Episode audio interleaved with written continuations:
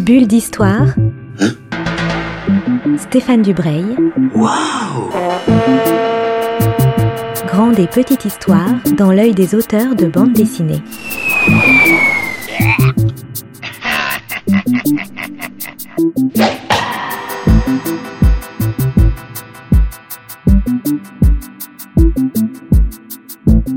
Bonjour à toutes et à tous qui nous rejoignez euh, sur Art District pour euh, une nouvelle bulle d'histoire. Je suis euh, aujourd'hui avec Isabelle Detan, qui est une autrice de bande dessinée, une dessinatrice, une scénariste. Mais on va commencer par la question rituelle des bulles d'histoire. Isabelle, qui es-tu? Qui je suis. Euh, C'était assez bien résumé. Je suis effectivement une autrice de bande dessinée avant tout. C'est-à-dire que j'aime euh, et je fais à la fois l'histoire et euh, le dessin ainsi que très souvent la mise en couleur. Je travaille majoritairement toute seule, c'est-à-dire que je prends en charge la création d'un album et d'une histoire de A à Z et j'adore ça. On se parle aujourd'hui pour parler de de deux magnifiques albums parus aux éditions d'Argo. Le titre c'est Le Roi de Paille, donc c'est une histoire en, deux tomes. Le Roi de Paille, c'est une histoire qui commence dans l'Égypte ancienne. Je crois que c'est ton septième ou ton huitième album sur euh, l'Égypte ancienne. Oh non, c'est pire, que ça. Plus que ça encore. non, je suis, je me suis spécialisée, on va dire, sans le vouloir vraiment, euh, dans des histoires qui se passent dans l'Égypte ancienne, parce que au bout du compte, c'est un, une civilisation qui me passionne. Euh, je ne suis pas tombée dedans quand j'étais petite. J'adorais toujours euh, tout ce qui tout ce qui a trait à l'histoire, euh, mais c'est de fil en aiguille parce qu'à un moment donné de ma carrière, je cherchais à mettre en scène une héroïne dans le monde antique et à respecter une certaine véracité historique. Et donc ça éliminait des civilisations comme la civilisation gréco-romaine où les femmes étaient des mineurs. Moi, j'avais besoin d'une héroïne qui aille partout, qui ait les euh, mêmes droits que les hommes, euh, qui soit une maîtresse femme en quelque sorte. Et euh, c'est l'Égypte qui s'est imposée comme la civilisation où je pouvais faire évoluer ce genre de personnage. Et de fil en aiguille, je me suis passionnée pour cette civilisation, j'ai appris beaucoup, j'ai travaillé avec des égyptologues et, et, finalement je retombe toujours dedans. C'est-à-dire que même lorsque je fais un album sur une autre partie de l'histoire ou sur un autre thème, euh, l'album suivant, finalement, sera un album sur l'Égypte. Quand on lit Le Roi de Paille, on voit que tu es extrêmement précise, extrêmement documentée sur tous les costumes, sur les décors, sur les, coutumes de l'Égypte ancienne. Tu remercies aussi, je crois, deux ou trois chercheurs qui t'ont conseillé, ou en tout cas qui ont relu tes, tes, planches. Comment se passe la relation entre des, chercheurs, des, des universitaires et une dessinatrice de bande dessinée sur l'Égypte? Alors, aujourd'hui, ça se passe extrêmement bien. Il faut bien avouer que ça s'est fait en, progressivement, c'est-à-dire que lorsque j'ai commencé en 2000 euh, avec euh, sur les terres d'Horus, euh, j'ai cherché à joindre assez naïvement en fait des égyptologues, que ce soit au musée du Louvre ou ailleurs, et évidemment ça a été extrêmement compliqué parce qu'ils ne me connaissaient pas et ils avaient autre chose à faire. Euh, que de répondre à mes questions. Mais ce sont aussi des euh, personnes qui aiment beaucoup collectionner tout ce qui a trait à leur spécialité et euh, c'est lorsque j'ai sorti ce premier album des Terres d'Horus euh, que j'ai retrouvé dans ma file d'attente pour les dédicaces des égyptologues. et on a commencé à converser, etc. Et euh, je suis repartie avec leur carte de visite. Et à partir de là, ça s'est donc euh, fait naturellement, c'est-à-dire que ils étaient très contents de pouvoir répondre à mes questions. Moi, j'étais très contente d'avoir enfin des appuis scientifiques, on va dire, parce qu'il faut bien penser qu'en 2000, au niveau de, de la documentation, c'était un peu compliqué. On avait pas encore beaucoup de documentaires avec des reconstitutions en 3D. On avait euh, au niveau internet, euh, c'était pas aussi complet qu'aujourd'hui parce que c'est vrai qu'aujourd'hui je travaille beaucoup euh, en, croisant des informations sur internet. donc il y avait bon à part aller sur place, ce qui n'était pas toujours possible, c'était assez compliqué. Maintenant c'est beaucoup plus simple et, euh, et on a une masse d'informations, que ce soit avec les, euh, égyptologues, mais aussi euh, grâce à certains sites spécialisés qui se sont créés ou grâce aux musées avec lesquels j'entretiens de très bonnes relations. j'entretiens de très bonnes relations avec les conservateurs des dix musées. tout ça, ça aide beaucoup. Alors il y, a une dédicace, enfin il y a un remerciement qui est à Monsieur Alain, c'est pas grave Charon, dans ton premier volume. Ça m'a intrigué, ça. Qu'est-ce que ça veut dire? Ça, ça veut dire que euh, euh, comment dire? J'interprète je, je, fais de la fiction, je fais de la fiction historique, j'essaie de m'approcher d'une certaine réalité, mais qui peut être aussi contredite par de nouvelles découvertes, euh, parce qu'on est, les, les, chercheurs sont toujours en train de, de réinventer l'histoire passée en fonction des découvertes qu'ils font. Et, euh, et, donc quand je ne sais pas ou quand on a découvert des choses qui viennent contredire, j'ai donc cet Égypte-là qui me dit c'est pas grave Isabelle, c'est pas grave, on suit l'histoire, c'est très bien. oui, il y a, y a part d'interprétation de, l'histoire, forcément. De toute façon, c'est-à-dire que l'égyptologie, ça a été aussi clairement la vision de notre civilisation à un instant T sur une autre civilisation. Au 19e siècle, on imaginait l'Égypte avec des harems parce qu'on ne concevait pas que la femme puisse être une, une, femme libre. Euh, on imaginait euh, qu'il y avait des esclaves hein, parce que euh, on se référait à la Bible. On sait aujourd'hui que l'Égypte, même si elle a pratiqué l'esclavage, c'était pas du tout la même chose qu'à Rome ou qu'en Grèce. Enfin, il y a beaucoup de choses qui sont des clichés qui nous viennent de l'interprétation des gens du 19e ou du début du 20e. Pour parler du roi de paille maintenant, on est donc en Égypte au 6e siècle avant Jésus-Christ. Tu vas faire un... tu vas tu vas faire, tu vas faire voyager tes, tes, deux héros, donc une héroïne et un héros de l'Égypte jusqu'à Babylone, donc les deux grands euh, empires du moment, des empires à la fois extrêmement civilisés, extrêmement fins, extrêmement cultivés, qui ont produit de la littérature, de la peinture, enfin de la pensée, beaucoup de choses. Mais c'est aussi des, des moments, euh, une sorte de, peut dire de barbarie, en tout cas, c'est un peu des âges à la fois très éclairés et très sombres. Le premier événement qui arrive, c'est la pratique de l'inceste au sein des familles égyptiennes, en tout cas de la famille royale égyptienne, est-ce que tu peux nous raconter le tout début de l'histoire pour donner envie aux auditeurs de, le découvrir? Et comment tu, comment tu rentres dans cette histoire? Déjà, juste un aparté, euh, l'inceste dans les alors euh, dans les familles égyptiennes lambda, ça n'existe pas vraiment. Euh, ça existe dans les familles royales, mais dans des, conditions assez précises. C'est-à-dire que lorsque le, le comment dire, le pouvoir royal est un peu affaibli, euh, on peut marier un demi-frère et une demi-sœur, par exemple, pour que pour renforcer, surtout quand, quand, la grande épouse royale n'a pas donné de fils, par exemple, mais des filles, à ce moment-là, on va marier le fils d'une concubine avec sa demi-sœur pour qu'il y ait euh, légitimité. Euh, ensuite, entre, entre les pères et les filles, ça a existé, effectivement, Ramsès l'a pas mal pratiqué. Maintenant, il y a surtout une dimension religieuse puisque la, euh, la, la fille de la grande épouse royale euh, est détentrice d'un pouvoir divin. Donc, c'est une union qui est sacrée. Voilà. Donc, euh, on n'est pas du tout dans un inceste normalement tel qu'on l'imagine aujourd'hui. Hmm. Il y a des raisons précises, des raisons religieuses. Le souci, c'est qu'effectivement, dans mon histoire, le pharaon n'a aucune raison religieuse d'aller, d'aller, de, de, on va dire, de, sa fille. C'est simplement que euh, a manifestement des penchants incestueux, comme ça peut arriver. Et, et, donc, à partir de là, je mets en place une situation qui euh, conduit la jeune fille, la, princesse, à vouloir euh, s'évader, on va dire, de, la vie dorée qu'elle avait euh, jusqu'à présent au sein de la famille royale, au sein du palais. Et il se trouve que son demi-frère, hein, qui est le je ne sais plus combien de la lignée, et qui sait qu'il n'accédera jamais au trône, donc son demi-frère a envie de voir le monde. Le problème, c'est que comme ce sont des enfants royaux, ils sont un peu confinés au palais. Euh, donc lui décide d'aller pourrir le monde sans le dire à personne, et euh, elle y voit le moyen de, de, de, se soustraire à l'inceste qui la menace, et tous les deux euh, s'en vont très naïvement de par le monde, et finissent très très vite dans les filets de marchands d'esclaves, pour le coup, qui sont des marchands euh, mésopotamiens, puisque l'esclavage se pratiquait euh, à Babylone. Donc ils sont à la fois naïfs. Est-ce que, ça va au niveau de ce résumé? Oui, c'est très bien.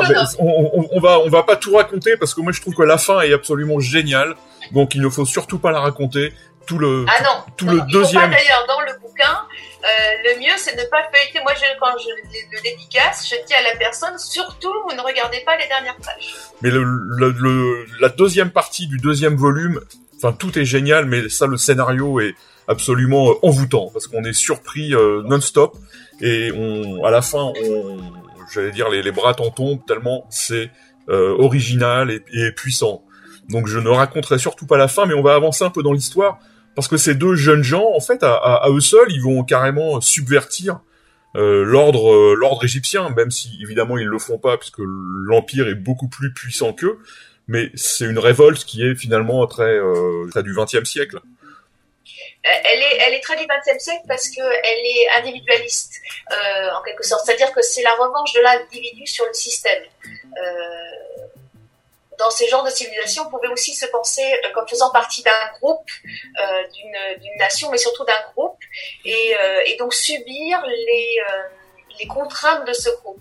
Or, les deux héros auxquels je fais référence dans ce bouquin-là vont chacun à sa manière essayer de s'extraire de cette pression du groupe pour se forger un destin qui, au départ, n'était pas celui pour lequel, enfin, ce, auquel il rêvait en quelque sorte. Il y a un autre personnage, mais on va en parler un peu plus tard, qui est l'héritier du, royaume de l'empire de Babylone, qui est, je trouve, un, magnifique personnage de bande dessinée, de roman. C'est vraiment un très très joli euh, personnage.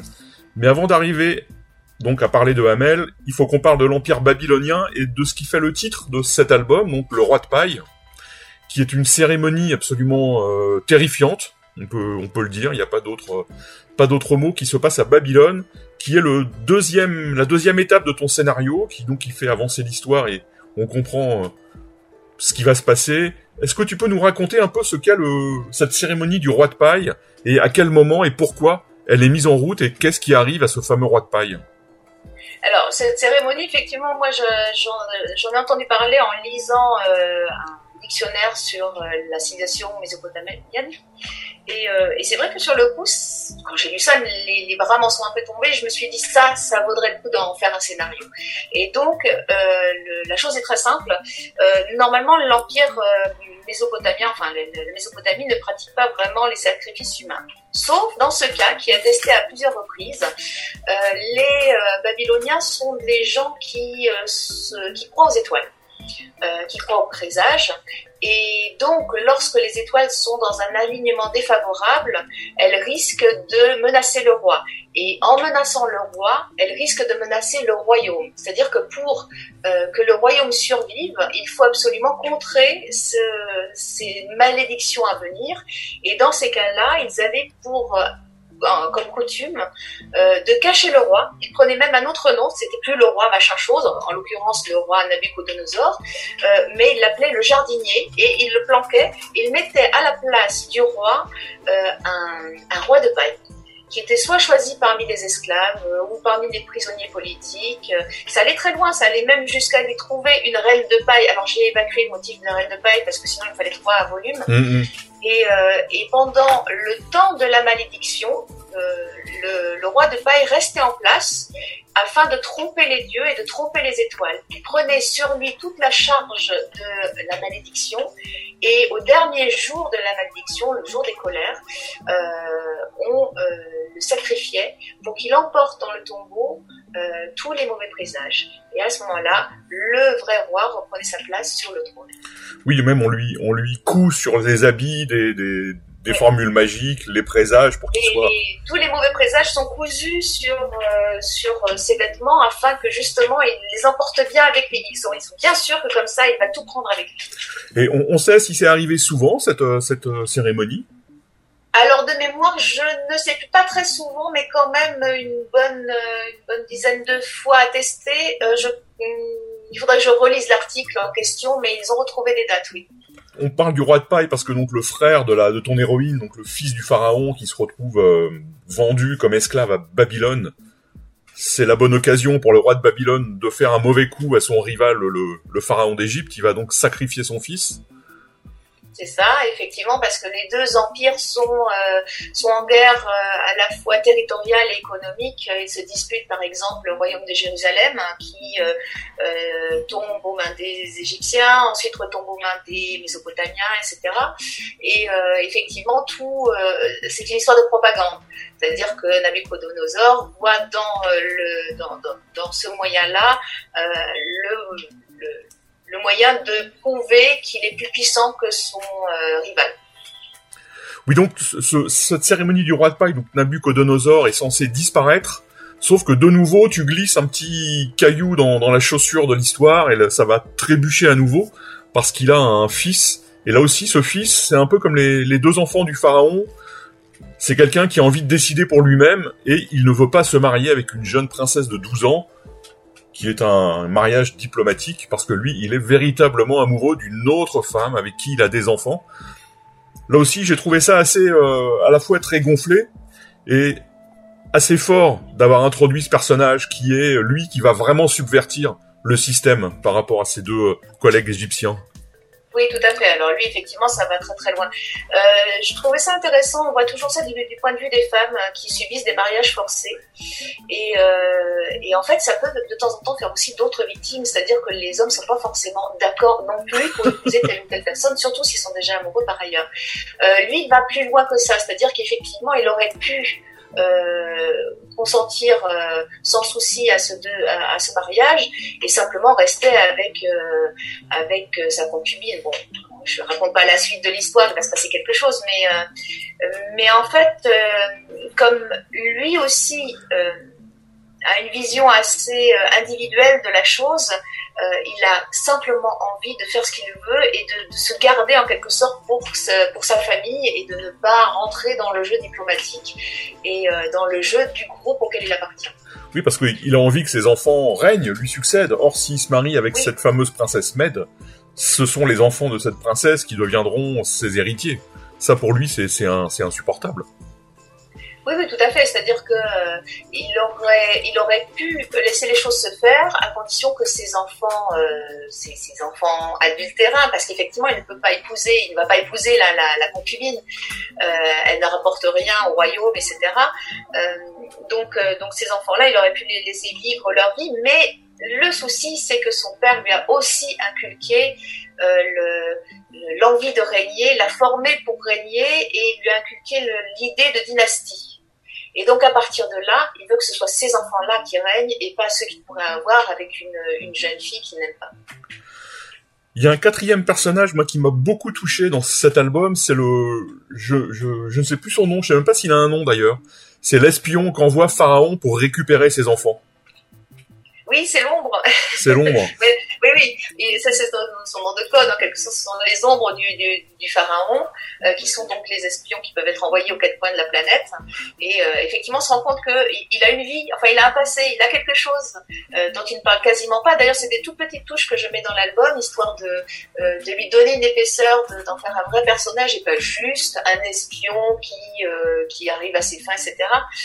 D'ailleurs, en tant qu'espion, euh, c'est, euh, je voulais aussi un personnage qui ne soit pas un espion traditionnel, qui sait se battre comme euh, comme c'est pas permis, qui qui a les muscles qu'il faut, etc. C'est un c'est un petit jeune homme, pas très pas très grand, qui ressemble Dixit, la princesse Med, à un garçon d'écurie. Oui, ce qui est finalement. Euh, finalement, il se débrouille très bien et, et par ailleurs, il a eu une vie avant et il s'en ouvre par bribes à la, à, mon héroïne, la princesse Nace.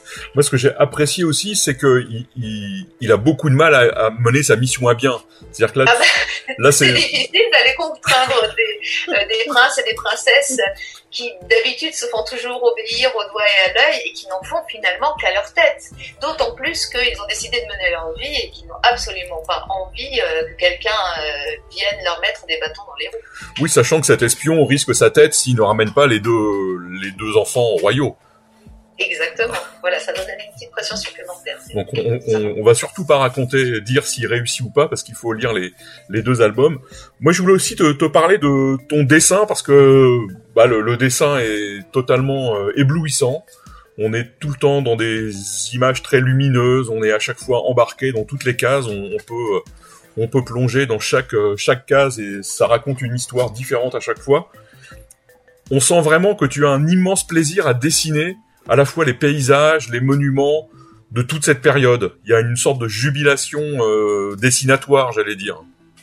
Bah, c'est vrai que moi j'aime beaucoup dessiner euh, les, monuments de l'Égypte ancienne, les paysages, le Nil, etc. Enfin, j'ai l'impression, c'est ça qui est, intéressant avec notre métier, c'est-à-dire qu'on peut recréer, tout seul dans, dans un petit atelier sur un coin de table euh, toute une époque disparue telle qu'on l'imagine dans la, dans la tête. Ça c'est génial.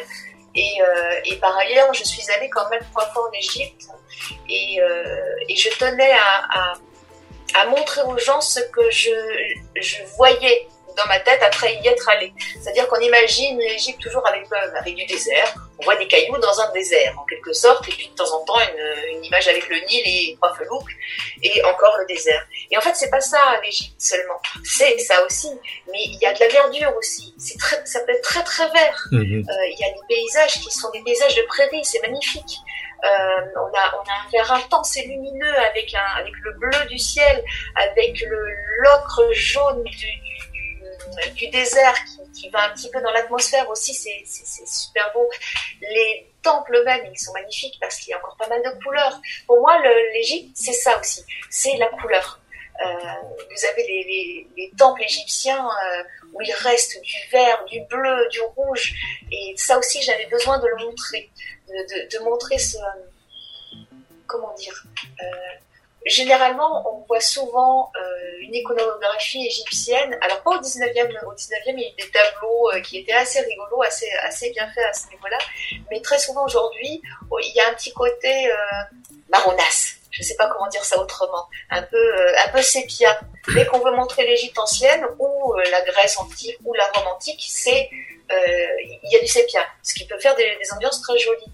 Mais moi, j'avais envie de, de, de, montrer que qu'à l'époque, il y avait des, des, choses extrêmement lumineuses, vivantes. Euh, euh, j'avais envie qu'on plonge dans, un, dans, une civilisation et dans un pays, dans deux pays, puisqu'il y a aussi la Mésopotamie, qui soient des choses euh, vivantes et vibrantes point, du point de vue de la lumière. Mais quand tu parles, c'était un peu long. non, non, pas du tout, pas du tout. Et moi, je suis allé aussi plusieurs fois en Égypte et, et je retrouve exactement les mêmes sensations que quand je suis allé donc sur le Nil, dans le désert, enfin après au Caire et tout ça, mais surtout quand on va au sud de l'Égypte, j'ai retrouvé les mêmes sensations et, notamment la sensation que c'est dans ces endroits-là que tout a commencé en fait. Voilà, que qu'on a l'impression que la civilisation est, est sortie de cet endroit, ce qui est évidemment faux, mais j'ai retrouvé les mêmes sensations très très physiques. Ça m'a, c'est une chose qui m'a qui m'a beaucoup touché. Et puis, comme tu le dis, il y a un travail de coloriste qui est euh, qui est très fin, qui est très précis. Comment tu, tu choisis tes couleurs? Parce que je me suis posé la question en, lisant les deux albums. Quelquefois, on est surpris du choix de couleurs. Qu'est-ce qui conduit tes, choix? S'il y, a pas forcément de raison d'ailleurs. Hein. C'est compliqué parce que c'est pas forcément des comment dire. J'y vais souvent l'instinct. Euh, après, de temps en temps, ça peut être en fonction du, euh, de ce que je de, de, ce que raconte la scène. Euh, mais mais effectivement, ce qui a guidé mes choix au niveau des paysages, en tout cas, c'était vraiment ce côté ce côté lumière. que je tenais à montrer, même dans des situations quelquefois assez dramatiques. Et, et, par exemple, sur la fin du deuxième album, on va rien raconter, mais euh, il y a une opposition que j'ai que j'ai voulu entre le côté luxuriant et plein de couleurs et ce que ça raconte. Et, euh, et là, effectivement, c'était volontaire. Voilà. Euh, après, pour le reste, c'est un plaisir de le faire et je le fais. C'est pas que j'y pense pas, mais mais ça se fait. Voilà. C'est naturel. Mais en tout cas, merci pour les compliments. Isabelle, je te remercie de cette euh, demi-heure passée avec moi. On aurait pu parler encore du roi de paille pendant euh, bah, pendant très très longtemps, mais le plus important évidemment, c'est de les lire. Voilà, parce que je redis à la fois l'histoire est merveilleuse pour tout ce qui concerne l'Égypte, qui concerne Babylone, mais c'est aussi un vrai récit d'aventure parce qu'il y a sans arrêt des rebondissements, euh, il y a de la il y a de l'amour, de la haine, euh, de la bagarre, de la guerre, de la fuite, de la, enfin il y a, y a tout ce qu'il faut pour euh, raconter une, une très très bonne histoire. Donc le Roi de Paille, c'est deux volumes, c'est publié par les éditions d'Argo, ils font, je crois, 56 pages chacun, et ils sont au prix euh, totalement dérisoire de 14 euros chaque. Donc ça serait, euh, ça serait vraiment dommage de s'en priver. Là, je te remercie, Isabelle. Eh ben, merci en tout cas à la fois pour tous ces compliments et pour cette demi-heure où, euh, où j'ai pu parler de ce que j'aime. Bah, le, le, problème, moi, c'est que j'invite que des gens que j'aime, donc euh, je, je, fais forcément des, des compliments. C'est ça le, c'est ça le défaut de cette émission. Mais ça fait plaisir quand même. On ne dira jamais assez. Faites des compliments aux auteurs, ça leur fait du bien. À bientôt. À bientôt, merci. Bulle d'histoire. Bulle d'histoire avec Stéphane Dubreuil. Une émission à retrouver le mardi et le samedi à 10h30. Mmh.